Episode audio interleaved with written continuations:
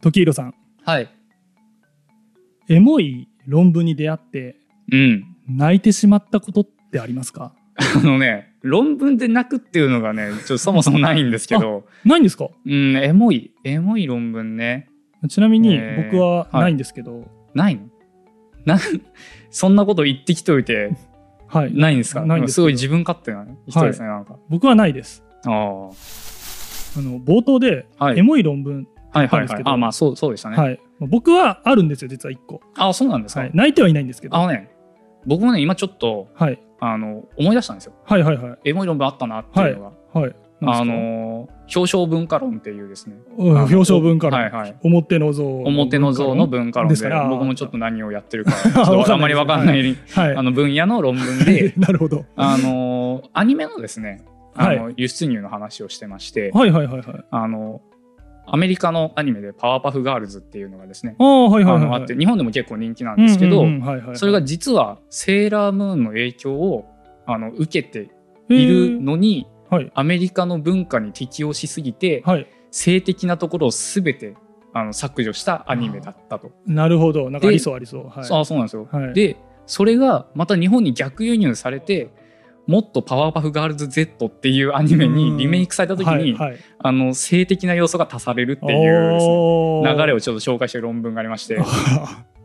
でもここまで喋ってきて思いましたけど、 いエモくないし、そうですね泣いてもない、エモポイントちょっと分かんなかった ですねエモくはなかったわ感動しただけ、うん日ただ本人として情けなくなったぐらいの気持ちですうんそうそうそういやそうじゃなくてちょっあと僕の話あを そうかしすていいいまですせんすいかませんはい、僕えっとね僕もうん、まあそれで言うとエモ論文あるんですよはいはい、はいそれはちゃんとエモ論文なんですねエモ論文ですうんこれあはーこれはエモ論文です はいでもこれは信じましょうか、日じゃあ本人として誇らしくなるはずですああそれはよかった、あの小西仁七さんって方のうん生前の功績について書いた論文なんですけどこ小西仁仁七さん仁七さんあのですジンベエのジンですよね。じンベエの仁ですジンベエのジンに、あの七はいであ漢字の奈良です仁そうですそうです多分読み方仁七です多分七さん。名名字なんでしたっけ？小西小西そうさかんですそうかね小西仁七さ。うんん全然知らないですね。あ知らないはい。えあのサイパン島を救った英雄なんですけどそんな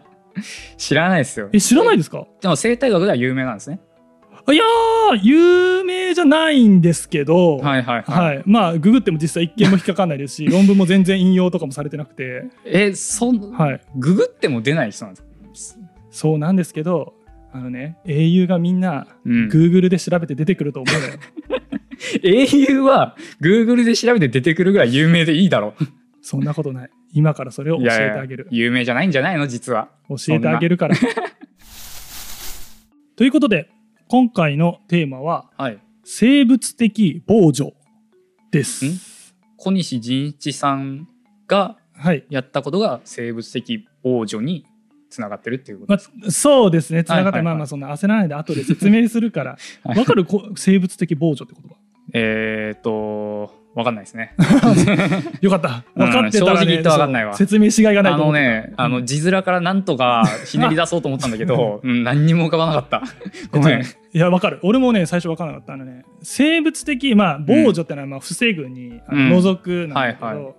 まあ、いわゆるなんだろうな、生物農薬とかいううん言葉聞いたことありますか、ああのーあれあの田んぼにカルガモ放すみたいな話、ああ、まあ、そうです、一緒一緒一緒。うんうんうんあのあれもさなんかタニシだとかそうそうそなんかういうのを除除外するためにやってるけど、そういうなんていうの自然界って、まあ、どんな生き物も絶対天敵ってはいはいいうのがいるんですよね。そうですねでその天敵を利用して、まあ、嫌な害虫とか、ああはいはい、はいまあ、そういうのを排除しちゃえっていうような考え方のはいまはあいはいはい防除の仕方。あれですよねなんかあの沖縄ではい何だっけハブを駆除するためにはいあのそのマングースを放したんだけど、はい、なんか夜行性と中高性で違うから、はいはいあのめちゃくちゃ失敗したってやつですよね。もうそれまさに台本ブレイクありがとうござい ますまさにそれがまあ失敗例としても多分最も有名な、の有名な生物これが生物的防除そうです、はいはいこれがまあうんあのそうよく理解できました。せはいなんかなんかちょっと意図と違うけどまあ防除できてないんだけど、まうんうあんしようとして失敗したしたかっそた人うねしかったはいはいパターンですね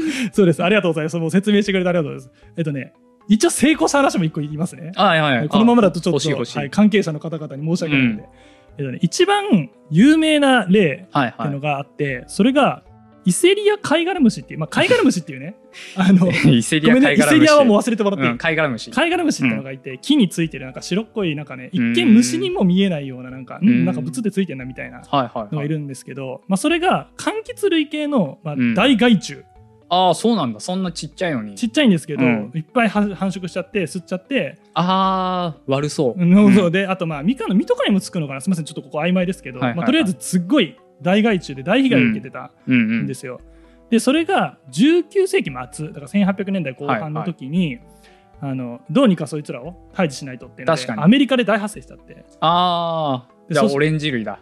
そうアそメリうカそだうからそうオレンジ類に大発生しちゃって、でどうやらそいつがオーストラリアから来たらしいとああ、外来種なんですね。じゃあ。外来種なんですよそのはいかか貝貝殻殻虫虫。が貝殻虫が。が。でじゃあ天敵もオーストラリアにいるはずだって探してああー、頭よ。そうなんですよ でその時に見つけたのがうんレダリアテントウっていうテントウムシのそう一種。はテいントウムシです。の一種。で、これを、まあ、導入したところ、めっちゃ大成功したんですよ。へえ。そでうなんもですよ。全然有名じゃないです よ、それ。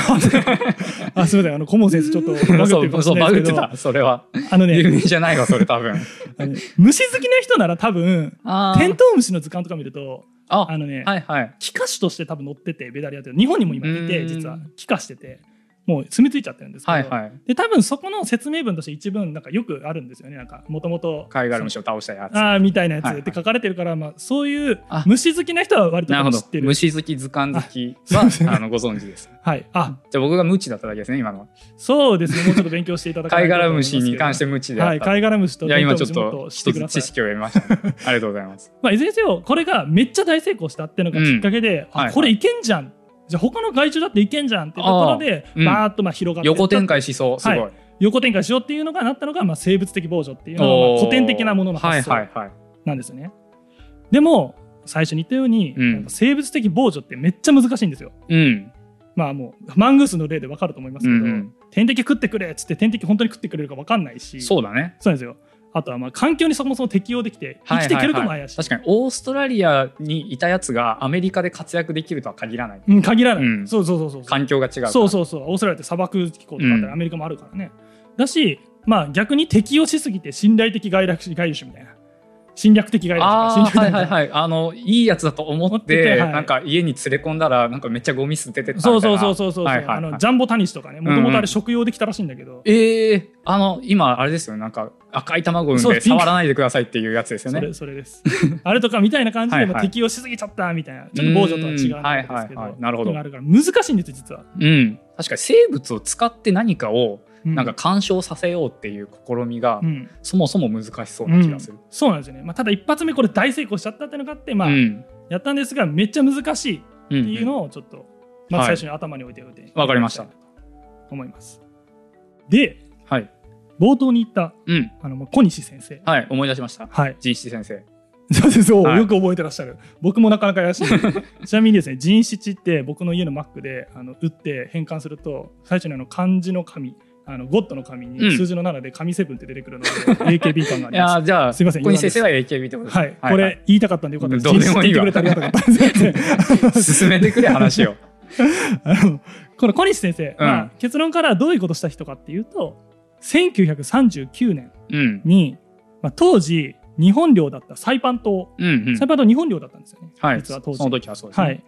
の島の主要産業であったうんサトウキビうんうんの大害虫だったこれも、まあ、コガネムシの一種はいはいが、まあ、大発生して被害がやばかったんですよ。うんサトウキビを主要産業としてたんだけどはいコガネムシが大量もうに大量に発生した発生して、はいそれが害だと。それ害だったんですよ。でまあ、小西博士はそれの天敵を、うんまあ、外国から見つけて探してきて、うん。で導入してうん被害をすぐ抑えることに成功したっていう、おーまあ、すごい人なんですよ。あ、じゃあ、防除の成功例そうですまさに防除の成功例ですね。はいはいはい。でよこかったれもはいそうなんですよでこの成功がいかにまあ大変だったかっていう話うんをこれからしていこうあ、と思うので、確かになんか、すげえ大変そうな気がする。そうなんですよ、うん。なので今から小西先生のまあ業績うん。を、まあ、スゴポイントみたいなのをはいはいはい3つ絞ってきましたので、あーはいはいまあ、3ポイント皆さんにお伝えできたらなと思ってます。あ、あの、ちょっと確認したいんですけど、はい最初にあの、エモ論文って言ってたじゃないですか。あーはいはいはいあれじゃあ、当然、その小西先生が、そういうサイパン島でやりましたみたいなことを発はい、表したっていう、それがエモいなっていうことなんですね。違うんですよ。違うの浅いね。浅い浅い。これ浅い理解だった哲学者ってそんな浅いもんでいいんです かうわなんかすごい全体背負ってるのを責められてるようですげえ嫌だそれ嘘嘘。あのね、後です説げえ嫌な明いすじるりから方してくるわでもこれ、ここもエモいんだよ。ああそうなんだ、はい、本に書いはてないっていうポイントね。いはい書いてないんだ、はい。あじゃあそこのエモポイントがいずれ来るということではい。これはじゃあ待ちますねでは、えー小西先生のスゴポイント3つ。1個目、問題発覚からうん、うん解決までのスピードが速い。あ仕事ができる人の特徴ですねそうです。仕仕事事がが早いできるのがまず第1個目のポイントです。はいはい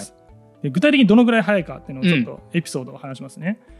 えっと、まあ、サトウキビの生育が、まあ、芳しくなくて、うんまあ、どうやらそれがまあコガネムシのせいなんだなっていうのが、まあ、分かったとはいいうのが、まあ、1939年ってさっき言いましたけどうのん初夏、初の夏頃だったと56月ぐらい多分56月ぐらいだったと。で、まあ、この後、まあいろんな防除の考え方をするわけですよね、うんまあ、物理的にぶち殺すもありですし、はいはい確かにはい、でそのいくつもある選択肢の中で一つまあ天敵っていうのもまああり得たと。うんはいはいはいそうですでねいろいろ並行してる中でじゃあこの害虫になる天敵あ害虫の天敵になりうる生物ってどんないるんだろうねっていう検討、そしてまあ当たりをつけて、うんで外国にそれを取りに行って、はいはいで、まあ、そいつらを、まあ、たくさんかつ取ってかつ増やしながらですよね、はいはいはいせせ世話をしながら。あー大変そうなんか、はいあれですね聞いた感じ、はい23年かかりそうな気がすると思うじゃないですか。んあのねまずここをできるまでがもうその同年の秋には完了してるんですよ。秋はい、もう初夏から秋まで、はい初夏から3ヶ月ぐ秋らの間いに早っフィリピンあまず考えてあこいついけそうと思ってフィリピンに行って、フィリピンで、まあ、蜂なんですけど、うん蜂を取ってきて持って帰ってきてちょっと増やしてそれを放 つってとこまでが秋なんですよ。こうわー行動力の神ですれね他のこともやりながらですうよ。んうわーすごっで今23年とおっしゃいましたけど、まずもう次の1年目ぐらいでもうすぐ効果出てええであこれいけるからもう他の検討いらねえわってなるぐらいにはもうなってるへえうわーすごいで2年目にはもうほぼ被害なくなると。うわーえじゃあもうその年のうわ被害の原因分かったわっていうのでもう全部その年中にもう全部終わっちゃったってことまあ、そういうことですね。へえ、はいすげえっていうもう超大成功。うんしかも確か超にスピード感でやったっていうのがまず一つ目。確かに銅像立ってもおかしくないですねそれって思いますよね。この悲しいこと後で言いますけど。はいはいでもう一つ二つ目のポイントうんは、パイオニアですごいっていうことなんですよ。うんさっき生物的防除って成功するの難しいって話しましたけど、あのね僕が多分調べた感じだと日本および、まうあ、ん旧日本領うんうんで、こういう生物的防除が成功した事例としては多分ね4例目とかなんですよ。あー少ないんです少ないんですまだうん序盤で,、でかつこれね1例目は何かっていうとさっき言ったあのベダリアテントうんあれが、オレンジのやつ、ね、あそうですそうです、はいはい貝殻虫が来たんでそれで日本でも大発生して、へーやべえって言って横展開したってのが、まあ、1例目なんですよあーはいはいはいじゃあさっき僕横展開あそうしそそうそううって言ったけどそそうそうそうれがまさに日本でも起こられてそれが一例目それが1例目だったんですよ、だからまあアメリカの成功例持ってきただけっちゃだけ、ままだあ借りてきただけねだけっちゃはだけでいすけどはいだったんですよね、うんでもっと言うとこれねあの2例目とかはなんか外国人のなんかなんか指導者とかがなんかやってたりしててまあ、純粋な日本人って意味で言うと親といけなんかはい日本人で言うと、まあ、多分3人目とかだしうん今言ったようになんか横展開じゃなくて自分でなんか天敵とかなんか見つけてあー見つけてきてみたはいいはないはい意味で言うと、多分1例目とか2例目ぐらいの成功例なんじゃないかなってへええってかそれめちゃくちゃすごくないですかそれそうなんですよ。でめっちゃすごいそのスピード感で、うんしかも前例やったことがなくて、うんで当てちゃったわけですよねはい、へえすごい人だすごい人なんです。うんでうん今2つすごいポイント言いましたけど、3つ目が、まあ、冒頭から言っている無名すぎてすごい。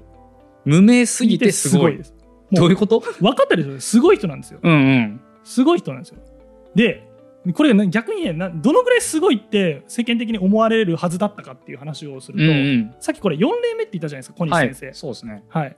で、これ逆、まあだから5例目の人もいらっしゃるわけですよね。ああそのまあ当たり後前でどすんどん傍受していって、はい。で、この5例目の成功した人は、安松慶三先生という方が、安松慶三先生、うこの方は、まあその、なんでしょう、界隈の方ではかなり有名な方ーんなんですね。まあもうご存命じゃないんですけども、うんあのこの方は九州大学の教授。はいとして、えーまあ、こういう生物的防除えーいいとこで、ですねはい、とこからでの教授やってて防除にあの自分で、えーこれもリンゴだったかな柑橘だったかなの害虫の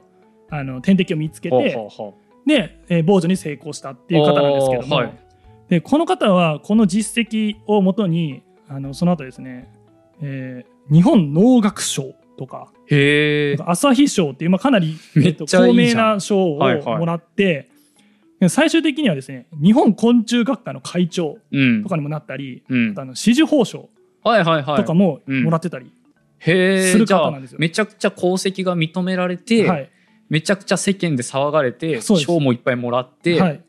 なんかずるいですねなんかそうなんですよ多分、うんやったことうんあとインパクトとしては別にそんなに引きを取らないはずなのに、うんうん小西先生もあのもらってないし、うまあんなんならウィキペディアすらないと確かにその5例目の先生9代の先生は、はウィキペディアあるんですかありますああじゃばあっちり書かれてます差別ですね今喋ってそたれはソースウィキペディア です、あはい、開示ありがとうござい ます以上うん小西先生のすごポイン無ト名3でつ、すごい、 まあすごいそれまあとりあえずここで言いたかったのは、んすごい実績上げたんですと、うんただ超無名なんですってことだけうん分かっていただければと思います、 知られてないのがすごいすごいうんわかりましたびっくりしたうんここはまあ飲み込んでおきましょはう、いお願いしますす、でははいうんなぜこんなに無名なのかうんっていう話をあの、スゴポイントかっこわら3つ目ですよね。わらとかやる台本作ると大変だったんだか らどうにか3つって綺麗な数字に合わせるために何が何だろうあーあ無名すぎてピタすゴラごいスって的な考え方そうそうそうなのピタゴラス、うんそこだから哲学い つか聞かせていただいてあー別にこれ、あの、多分広がらないんで。ああすいませんいい やちょっと待ってこう本題の方 うにん。行くとして、でまずねこの小西先生ってさっきから言ってますけど、うん。この方大学教授とかうん。ではないんですよ実はあ、違うんだ。ずっと、なんか、大学の先生でうんうんうんうん研究者としてうんうんうんサイパン島に入ってんのかなと思ってましはた、いはいはい勝手に。そうですね僕も最初見た時そう思ってましたけど、実はですね南洋興発株式会社ってういう、ん。会社の社員さんです。ああ、なんか時々いますよね。なんかノーベル賞でも。あそうですなんかそう田中さんとか。はい、田なん中か賞、なはい、言いましたね。あの、科学いらっしゃいましたよね。ははいい、はい。島津製作所とか、うんうん。はい、京セラとかもありましたよね。あありましたよねはいその流れですね。はい。で、えーこの方はまあ何やってたかというと、その南洋興発っていうところで、まあ、砂糖を作る部署。あじゃあもうもうまさに被害被ったそうです、工務っていう部署もでうす。中心点じゃん。はい。で、まあ、役職者、なんかうん次長さんやってたりとはか、いはいあとはその農作物の試験場の責任者をうん。やってらっしゃる方はいはい。だったみたいなんです、ね。あじゃあめちゃくちゃ首切られそうな案件です ね。なんか自分が管理してるところ大被害起きたら確かに、やばそう。その観点はなかった。確かに。確かに。 お前なんとかしろって言われてそう。確かに確かにだから頑張ったのかもね、 うん。確かにあそそのスピード感なら納得ですね。で一応補足すると南洋興発っていう会社は、当時あの日本がね、あうんの移民統治領として、はいはいまあ、サイパン含むそういうオセアニア系のところを、まあ、ゲットしてそこのまあ開発を一手に担う、まあ、へー国策企業的なああじゃあ割とでかいし責任感もそうです割と強そうな感じなんですね。そうですそうですなんかあの満州とかの開発はあの南満州鉄道とかがすごい一手になったみたいなうんうんうんうん。ことをよく言われてますけど、まあ、それの、まあ、南の海版みたいうんなはいはいはい。感じで、まあ、かなりまあ国策企業としてすごい力入れてたし、でかいまあ企業うん。だったんですよ。なので小西先生ははい。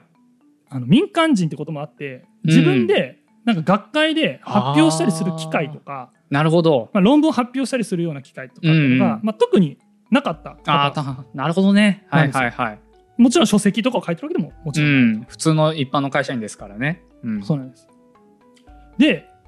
そしてやっぱり決定的だったのが、うんこれもうお気づきかもしれないですけど、まあ、戦争なんですよね。ああ、そっか、1939年はに被害が発生したっていう話なので、もう割とど真んは中い、ですね。第二次世界大戦も始まって、うんもう40年とかになるともううんなってくる、だからもう皆さんご存知の歴史だうんと思うんですけども、さっき言ったように南洋興発っていうのはもうズブズブの国策企業なのうで、ん、はいはい。日本がまああの東南アジアとかにうん領土を広げていった時も、まあ、がっつりその最前線としてはあ、はいはい、はい。どんどんどんどんその領土うでんうんの、まあ、開発事業みたいになっていくわけなんですそよ。の点でもパイオニアなわけですね。そうです先駆者なわけです ね。そうですね、はいはい会社もパイオニ ア社員もパイオニアうんうんなんて素晴らしい会社なんだなんですけど結局皆さんご存知の通り戦争に負けちゃいうんますね、負けちゃって南洋興発が手がけてたのとかもうもろもう漏れなく激戦区うん、そうだね。サイパン島とかもそうだもうね。まさにサイパン島とかね有名ですけどで小西先生はここで家族もろともあの、まあ、尊い犠牲になられええー、あそうなんだ。たんですよ、そうなんですはいは亡いくなられちゃったんです、ああ、あはいはい。ていうのもあってうん。あ無名だったなるほどじゃあ自分で発表したりとか、はいなんか日本国内に帰ってこうんんなことしたよみたいな感じで発表する間もなくもうその戦火に巻き込まれてしまったと。でもうその南洋興発って会社も終戦とともに GHQ に解体されて、あはい、もうそれを知ってる人たちは、まあ、ちりじりにっていうような状況だったんですあね、ああはいはいはい。なんかこのままだとなんか全部消え入りそうな歴史ですね。そうなんですよしかしはい。彼を忘れない人物がおお一人だけおおいたんですよ来た来ましたねついについに来ましたねこれエモポイントエモポイントついに来ましたエモポイントですおよかったたわどかったやっとわかったたどり着きましたね、あのねそれはーはい。ちょうど小西博士がうんコ。ガネムシ被害を調査し始めた1939年頃に、その島村さんっていう島方村さんが。新入社員として入ってきてああはいはいはい。で直接指導を受けてたっていいう方が後輩なんですねい直らっしゃるん属ですよの。。はい、でこの方がエモ論文の著者なんです。おおじゃあその人はただの会社員で終わることなく、はい GHQ の解体もはいなんかよくすり抜けて、はいはいはいはい。その小西先生すごいんだぞとはい、いうことを言ったわけですね。でここもまたねもうちょっとね、うんあるだってうわこれねすぐね言ったわけじゃないんですよ実あは。曲折あるんですね。はい、えっ、とね、まあ、この島村さんも、まあ、民間で普通に働いてて、まあ、うん解体されたので、まあ、その後も普通に民間で終戦後も働いてたはいはみたいです、農業関連のい。。仕事ではあったたみたいですけれども、だからこの記憶とかも、まあ、特に、まあ、周りに喋ることはあったとしても世になんか、まあ確かにそうだよね。 な普ん通か。うんはそうですうんようね、んでも自分も大変だったんでしょうしね終戦うんの後とかね、うんうんそうだね。でなので終戦から20年ぐらい経った後あ割と割と経うんった後に恥ずかしながら帰ってまいりましたのあたりですよ ね。みたいなノリ ではあのとある人から「い。あのあなたあの小西先生の指導受けてた方ですよね」とお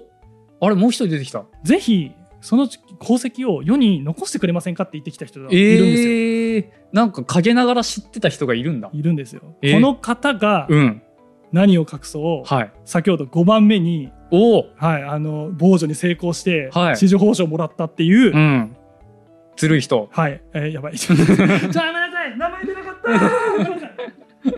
もう一回お願いします。ごめんなさい、名前出なかった。その方がうん。安松先生なんです。ああ、なんかすごい決め顔で言ってますけど、こはれい似ていく目で すよね。さっき思い出せない思い出せないみたいな感じで。やめてください、やめてください、そんなメタ発言やめてください。はいはい、えっ、と安松先生、ね。安松先生九です。州偉大大な学の偉大なはい方です。ウィキペディアにもウィキペ書いてあるめっちゃ載ってます。はい。もうその方あ忘れそるのこと人が。が、はいえっ、と島村さんはい。にあなた小西先生のこと知ってますよね、って言ってきたと。行ってきました。僕より名前覚えてるね。すごい。おー そうなんです。へーその方が、あの、多分し調査してる中で知ったんでしょうね。あ、こういう事例ある、あったんだみたいな。はいはいはいはい、でも誰も知られてないと、これ誰か知ってる人いたら書き残してほしいなと思ってたみたいなんですよ。へえ。で、この島村さんにずっとアプローチして、うん書いてくれ、書いてくれってお願いしてた。はあなんかそれもなんかすごいいいですね。なんか三個の例みたいな感じであ何あ、そうな回んでもす。はいはいはい。なんか言ってよみたいな感じで言うのって、なんか飲み会の席で適当に行ったとかじゃなく て、ちゃんとなんかお願いされてたみたいです。はあすごいですね。はいまあ、ご本うん島村さんご本人も忙しかったと思うし、うんまあ、あと記憶が曖昧で、はいはいうまく書けるか分かんないみたいなところがあったので、なんかちょっと躊躇したみたいなところもありましたけど、はいまあ、でもやっぱり、まあ、英霊に報いるためにみたいな書き確か方にうんされてましたけ偉ど、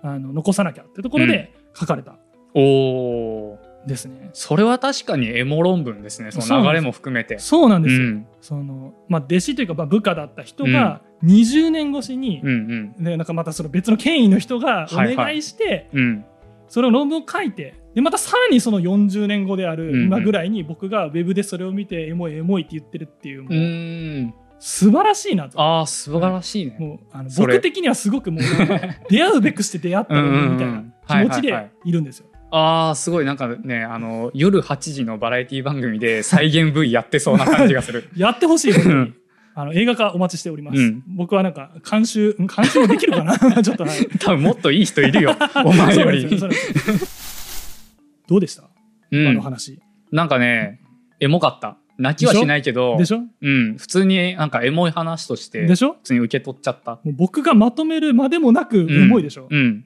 聞いてるだけでエモいわ。そう、僕が多分話さないうまく映画化できてたうらん泣いてたかもしれないっていう エモい話あなあんでー、すよ。確かに確かに。で、ちなみにうん。僕、どうやってこの論文に出会ったのああっていうところ、ろあると思うんですよ、なななんせ無名ですからうんう全ん、確か然に、ね、引用されてないんで,、うなんで知ったのかっていう、でこれが、まあ、個人的には自分のエモポイントでもあるんですけど、うん、あのたまたまね僕あの趣味があの生き物、まあ、特に昆虫とかの写真を撮って、はいはいはでいそれを調べて、うんええっつってニヤニヤするっていうのが趣味なんですけど気持ち悪い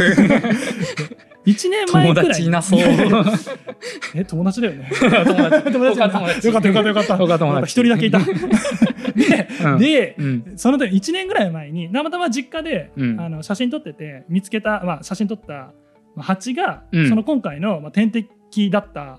ああそうそうヒメハラナガツチバチっていう、まあ、蜂うんうんだったんですよ。はいはいはいでこれを調べてて、うんなんかヒメハラナガツチバチとかで Google スカラーとかでうん調べてたら、この論文に出会った。おーなんかじゃあこの話全体すごいなんかセレンディピティ味がなんかすごい深いです ねおおーいいこと言う ねそうなんですよまさにうん僕もなんかセレンディピティミーみたいになんうかんうんいいこと言えないけ ど、なんか本当になんかたまたま調べ物してたら、なんか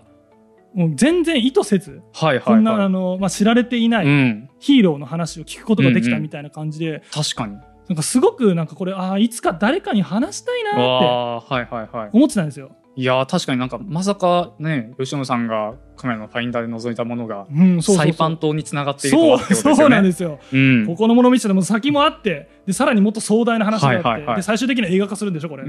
多分ね多分東映とかがやってくれるんじゃないかな。すごいもううんエモいなと思って、うんで今回、まあ、僕はあのゆる生態学っていうのをはいはい始めることになりましたけど、まあ、こういう機会を持ててもうこれ運命だなとうんこれは一発目話すしか ないうん確かにと思ってよかったよ。はいうん持ってき一発目たでネタになりますちなみにさっきの蜂ね八え写っ真となんか腹長鉢ね。そうヒメハラナガツチバチこういうあー普通の八ですね。えあれ あれ反応思ったのと蜂違ってう大体こんなもんでしょ。かかわいいかわ いくないかわいいあの写真あとか特のにな載いせわておきますけど、 うんあの八あれ普通のほら八。お腹ちょっと長いの普通の蜂よりああまあ言われれば うんそんな感じかな。こいつがサイパン島を救ったんですあよあはいはいはいこれからはこの蜂を見たら、うんああなんだ普通の蜂かじゃなくて、はいはい。可愛くて、うん小西先生がうんあの頑張って育ててうん一緒に、い一緒に一緒に作り上げたストーリーですからね、うんうんこの蜂となんだなって思ってください、わかりました。まあ多分見分けがつくかどうかはわかんないですけ ど、うん、とにかくまあ腹が長かったらサイパンとあとういんまあことそうでねはい大体そんな感じ です、ということで皆さんもこれからねあのもし、はあのい、機会があれば小西先生のことを思い出していただいて、うん、もっとこの業績が世に知られてはい、いったらなと思っております確かにこれがねその一歩となればはいい、いなれですばね。なと思ってます。ということで、今回は以上にしようと思います。はい、えーありがとうございあましたりがとう。ございました。